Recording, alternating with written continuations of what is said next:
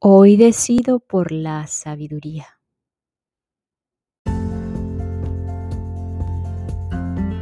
Hola, hola, quien te saluda Carla Berríos en KB en Unión Live, un podcast creado a partir de un propósito vital en donde encontrarás diversas herramientas para ayudarnos juntos en este camino de sanación y así recordar el verdadero ser.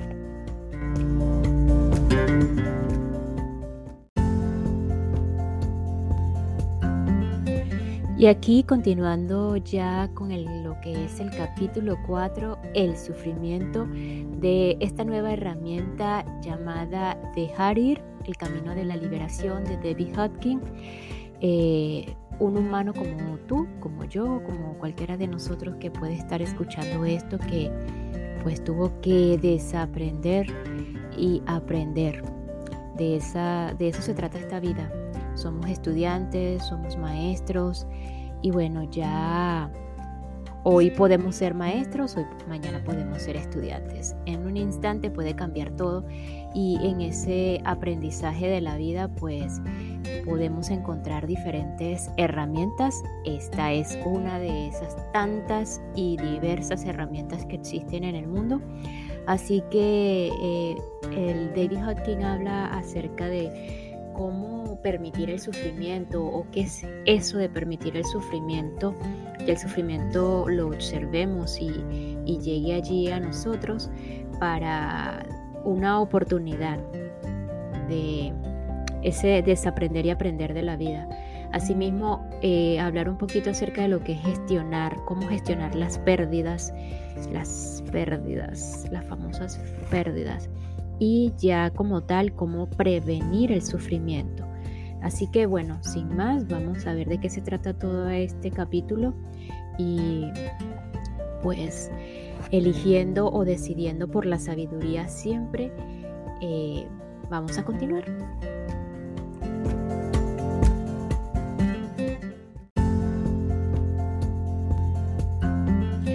Capítulo 4.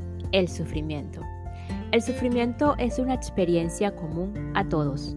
Cuando sufrimos, sentimos que las cosas son demasiado difíciles. Nunca llegaremos, no amamos ni somos amados. Tenemos pensamientos como he desperdiciado todos estos años, tristeza, soledad, el sentimiento de ojalá lamentos, sensaciones de abandono, dolor, impotencia y desesperanza, nostalgia, melancolía, depresión, anhelo, pérdida irreparable, corazón roto, angustia, decepción, pesimismo. Muchas cosas pueden precipitar el sufrimiento, la pérdida de un sistema de creencias, de una relación, de una capacidad o función, de una esperanza con respecto a nosotros mismos, a la vida, a las circunstancias externas o a las instituciones. Es el sentimiento que se expresa con frases como nunca voy a superar esto, es demasiado difícil, lo intenté pero nada me ayuda. Hay una sensación de vulnerabilidad ante el dolor y por eso lo vemos en gran cantidad en el mundo externo lo que refuerza y justifica el sentimiento interno. Lloramos suplicando que alguien nos ayude porque no podemos hacer nada al respecto y creemos que tal vez alguien pueda hacerlo por nosotros. Esto está en contraste con la apatía en la que domina la sensación de que nadie puede ayudar.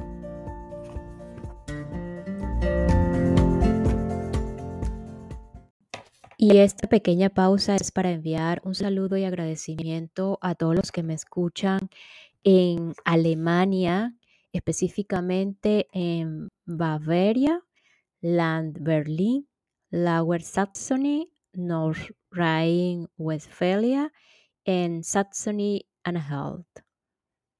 Muchísimas gracias por el apoyo, Alemania.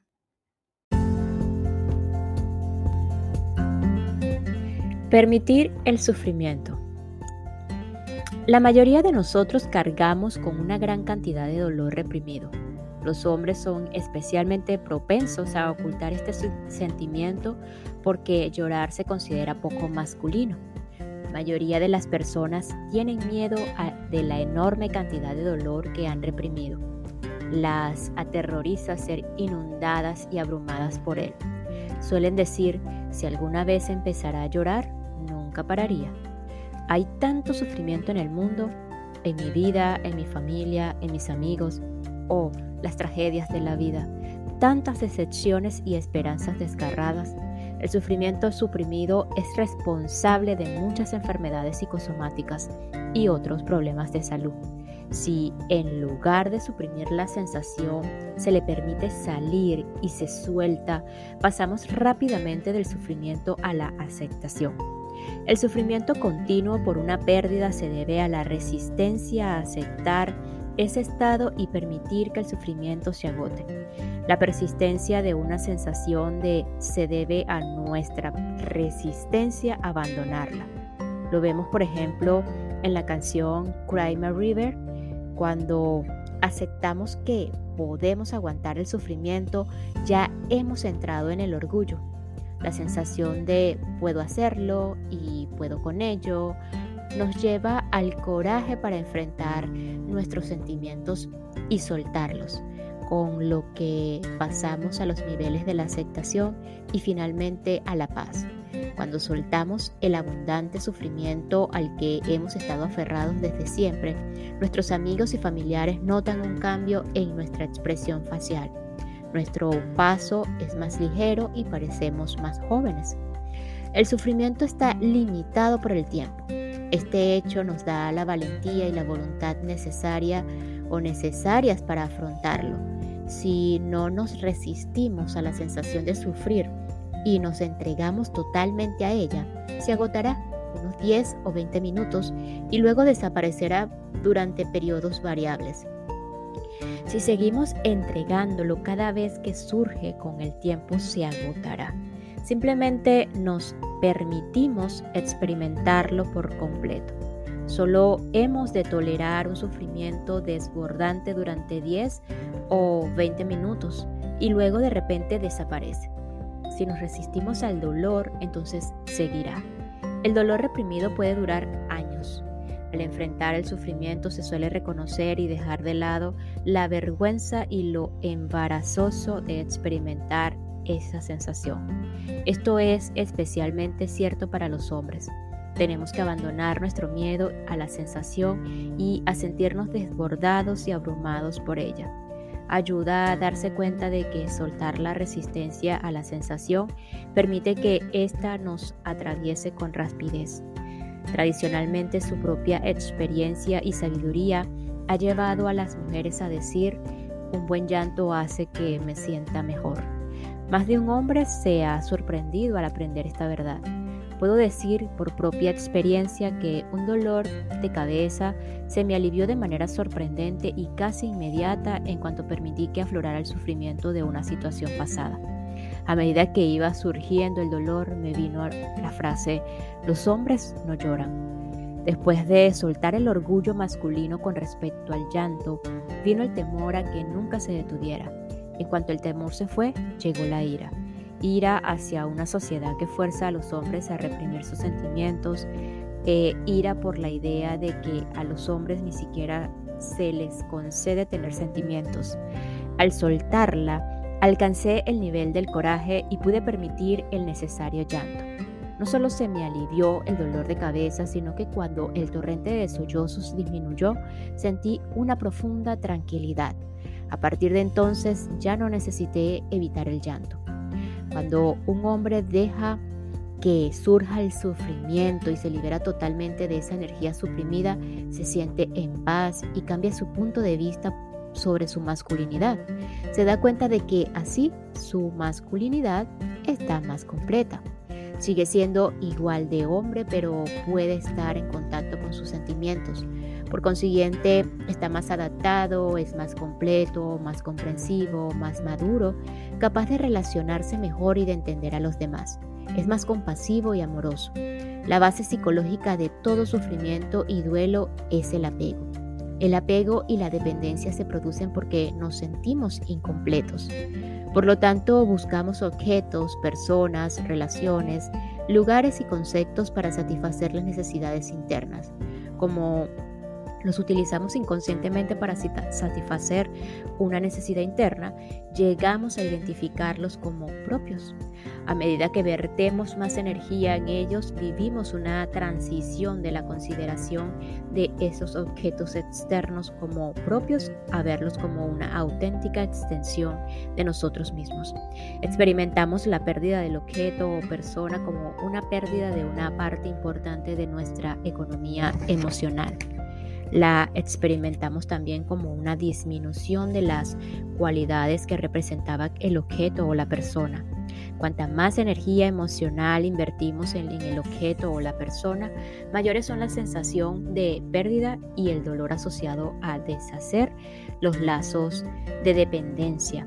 El apego crea una dependencia y esta, debido a su naturaleza, conlleva intrínsecamente miedo a la pérdida.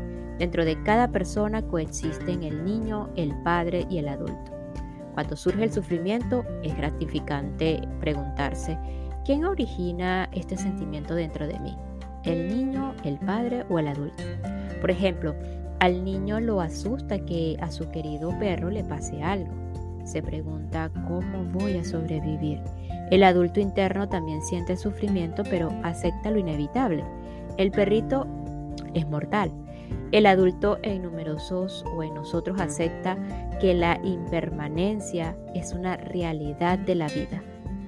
Aceptamos que nuestra juventud es transitoria, que muchas relaciones románticas no son para toda la vida y que nuestro perro moriría algún día.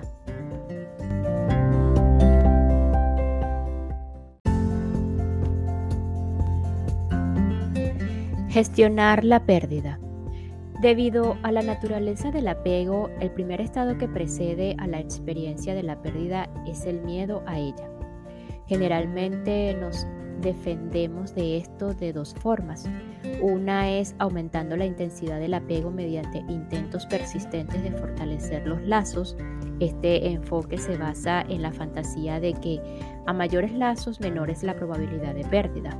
Esta misma maniobra a menudo precipita la pérdida en las relaciones porque la otra persona trata de liberarse del apego posesivo y del fuerte control restrictivo que siente. Así como lo que tenemos en mente tiende a manifestarse, el miedo a una pérdida puede ser el mecanismo que la provoque. La segunda forma de gestionar el miedo a la pérdida es con el mecanismo psicológico de la negación, al que en el lenguaje de cada día damos el nombre de el juego del avestruz. A diario vemos a nuestro alrededor las diversas formas de negarse a enfrentar lo inevitable.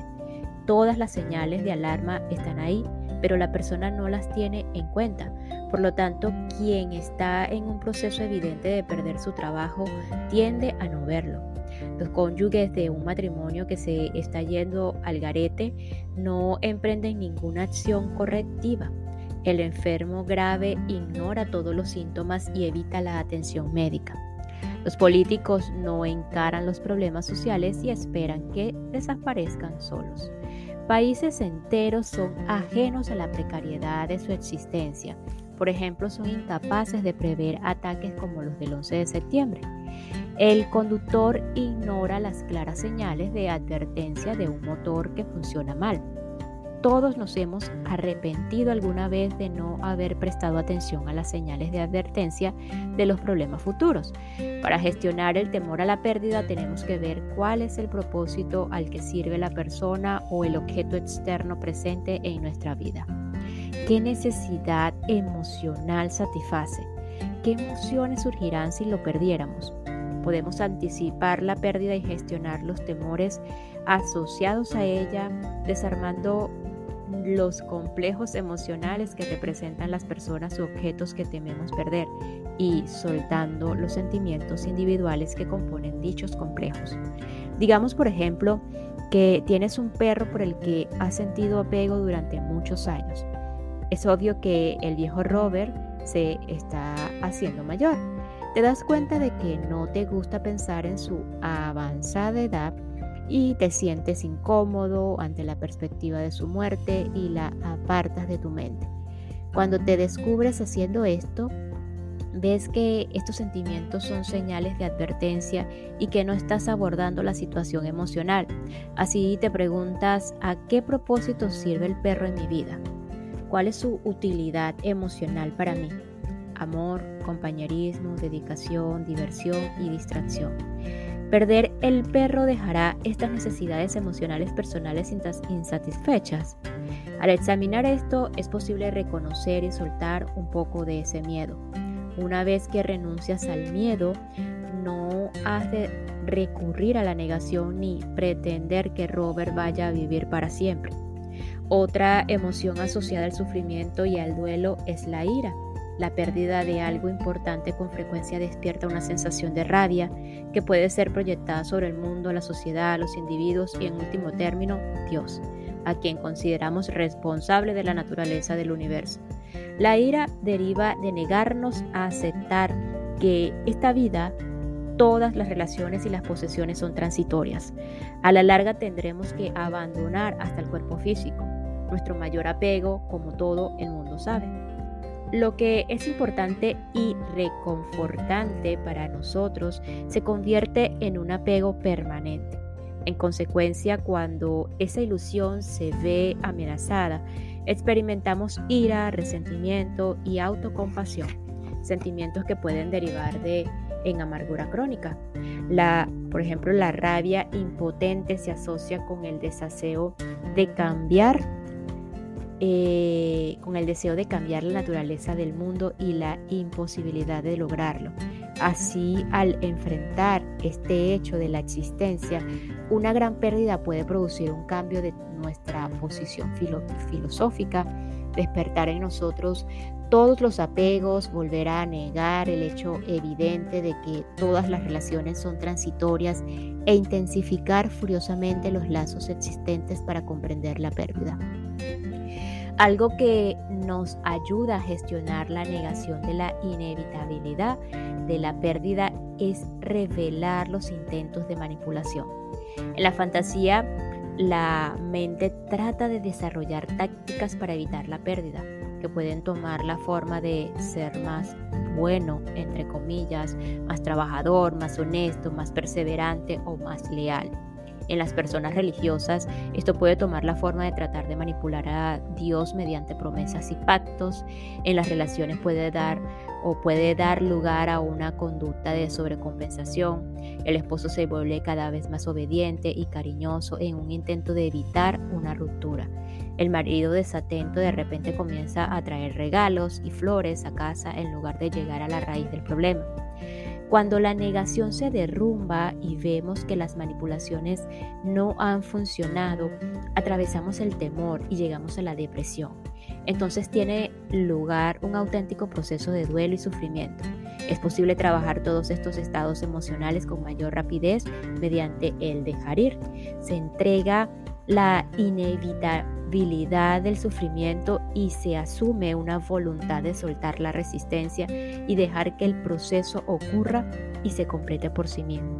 Podemos tomar la decisión de dejar de resistirnos al dolor en lugar de negarlo y resistirte, te sumerges en él y lo superas. Te permites llorar al viejo Robert o a la pérdida en una relación. Siempre hay una cantidad variable de culpa asociada a la sensación de sufrimiento. La culpa se basa en la fantasía de que la pérdida representa un castigo o de que una actitud o, conducta diferentes habrían impedido que esto sucediera. A menos que se renuncie a ella, la culpa puede reciclarse y reabastecer la ira y la rabia. La rabia no reconocida se proyecta sobre otras personas del entorno en forma de culpa. Más adelante, la culpabilidad proyectada sobre otras relaciones puede reforzar la pérdida al provocar otra pérdida mayor. Esto sucede con frecuencia entre cónyuges como consecuencia de la muerte de un hijo. Se ha corroborado que la tasa de divorcio entre los padres que han perdido a sus hijos lleva al 90%, debido a la proyección de la culpabilidad a una pérdida grave si la sigue otra, la del cónyuge. Veamos un ejemplo de este tipo de reacción en una mujer de 40 años. tuvo un matrimonio excelente durante 20 años con un marido atento y considerado. El hijo menor tenía leucemia, cuando murió la mujer entró en un proceso de pena y duelo y lo que es más importante tuvo una reacción de odio. Odiaba a los médicos, odiaba al hospital, odiaba a Dios, odiaba a su marido y al resto de sus hijos. Su rabia se hizo tan indómita que llegó a mostrarse violenta y amenazadora. Tuvieron que llamar varias veces a la policía para controlar su conducta violenta. Al final, los demás hijos se fueron de casa por miedo al caos, los abusos físicos y las amenazas. Su marido removió cielo y tierra para tratar de ayudarla, pero ella también descargaba su ira contra él y lo atacó con violencia en varias ocasiones. La desesperación y el agobio también acabaron ahuyentándolo esta caótica situación terminó en un divorcio en el que la mujer perdió su casa. Pasaron casi cinco años antes de que la rabia disminuyera. Para entonces la mujer había destruido toda su vida y tenía que empezar de cero. Cuando se han trabajado, entregado y soltado todas las emociones negativas, finalmente se produce el alivio y el sufrimiento se sustituye por la aceptación. La aceptación es diferente de la resignación. En la resignación todavía quedan restos de la anterior emoción. Existe resistencia y se tarda en, reconocer los hechos. La renuncia dice, no me gusta, pero tengo que aguantarlo. Con la aceptación renunciamos a resistirnos a la verdadera naturaleza de los hechos. Por eso uno de, sus signos es la serenidad. La lucha termina y la vida vuelve a comenzar. Las, energías vinculadas a, la, a las anteriores emociones se liberan y se reactivan los aspectos saludables de la personalidad. Los aspectos creativos de la mente desarrollan oportunidades para nuevas situaciones de vida, nuevas opciones de crecer y experimentar acompañadas de una sensación de vitalidad. Una enseñanza muy conocida y practicada es la oración de la serenidad de los grupos de los 12 pasos.